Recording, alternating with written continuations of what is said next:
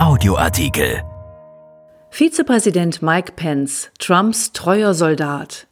Vizepräsident Mike Pence wird nicht für eigene Ideen wahrgenommen, sondern als Trump-Ja-Sager. Porträt eines Mannes im Hintergrund. Von Frank Herrmann. Vor Wochen kursierte das Gerücht, Donald Trump werde seinen Stellvertreter ersetzen. Mike Pence werde Platz machen müssen für eine jüngere Frau, statt vom Parteitag der Republikaner einmal mehr für das Amt des Vizepräsidenten aufgestellt zu werden. Im Gespräch war Christy Noem, die Gouverneurin South Dakotas. Am Nationalfeiertag hatte Trump in South Dakota geredet, am Mount Rushmore, wo die Köpfe von vier Präsidenten in den Fels gemeißelt sind.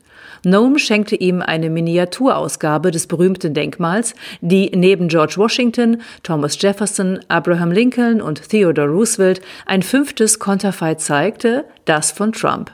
Bald darauf berichtete die New York Times über Spekulationen, nach denen Trump eventuell nicht mit dem blassen Mike Pence in den Wahlkampf ziehe, sondern mit der aufregenderen Republikanerin aus dem Westen an seiner Seite. Seit Mittwoch ist es vorbei mit dem Geraune. Seit Mittwoch ist Pence offiziell nominiert. Gewinnt der Amtsinhaber die Wahl, wird auch er wiedergewählt. Der 61-Jährige mit dem schlohweißen Haar ist zu wichtig für Trump, als dass er auf ihn verzichten könnte.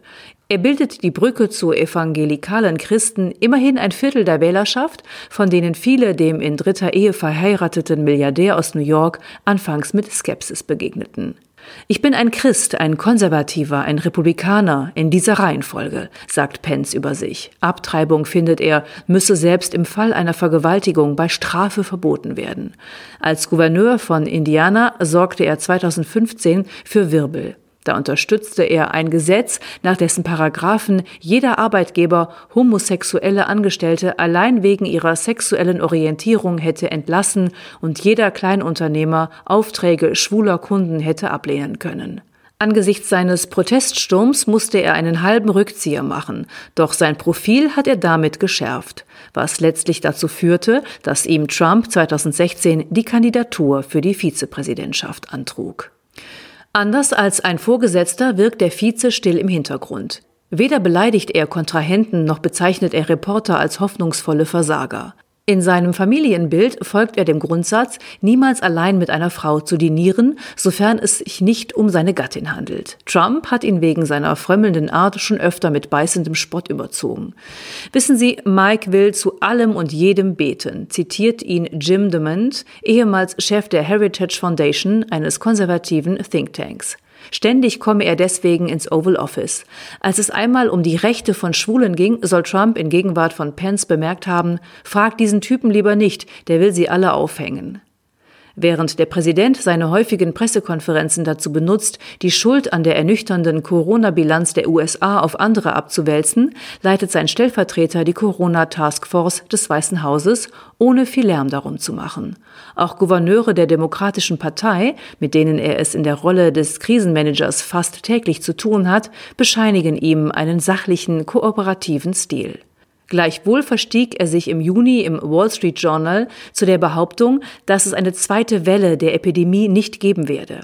Es war einer der Fälle, in denen er schlicht die Meinung seines Chefs wiederholte. In der Öffentlichkeit weicht er nie auch nur um einen Zentimeter ab von der Linie, die man im Oval Office gerade für die richtige hält. Kritiker sprechen von einer ans Groteske grenzenden Unterwürfigkeit, andere von einem vor Ehrgeiz brennenden Politiker, der 2024 selbst das höchste Staatsamt anstrebt und seine Ambitionen einstweilen hinter der Fassade des Biedermanns tarnt.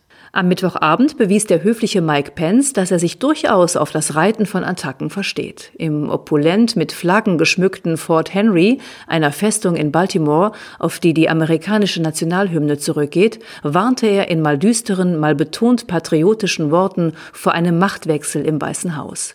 Es ging frontal gegen Joe Biden. Zum einen unterstellte ihm Pence, sein Land nicht zu verstehen, weil er nach 47 Jahren in Washington den Bezug zum Leben einfacher Leute verloren habe. Zum anderen orakelte er, Biden in seinen Worten das trojanische Pferd der radikalen Linken würde Amerika in die Anarchie führen. Er sei ein Verbündeter des Lichts, während der Amtsinhaber für die Finsternis stehe, hatte der Demokrat auf dem Wahlkongress seiner Partei gedichtet. Darauf Pence, wo Joe Biden Finsternis sieht, sehen wir amerikanische Größe. Biden, griff er eine weitere Redezeile des Rivalen Trumps auf, habe gesagt, in der Pandemie werde es keine Wunder geben. Was Joe nicht zu begreifen scheint, Amerika ist eine Nation der Wunder. Ein Artikel von Frank Herrmann, erschienen in der Rheinischen Post am 28. August 2020 und bei RP Online.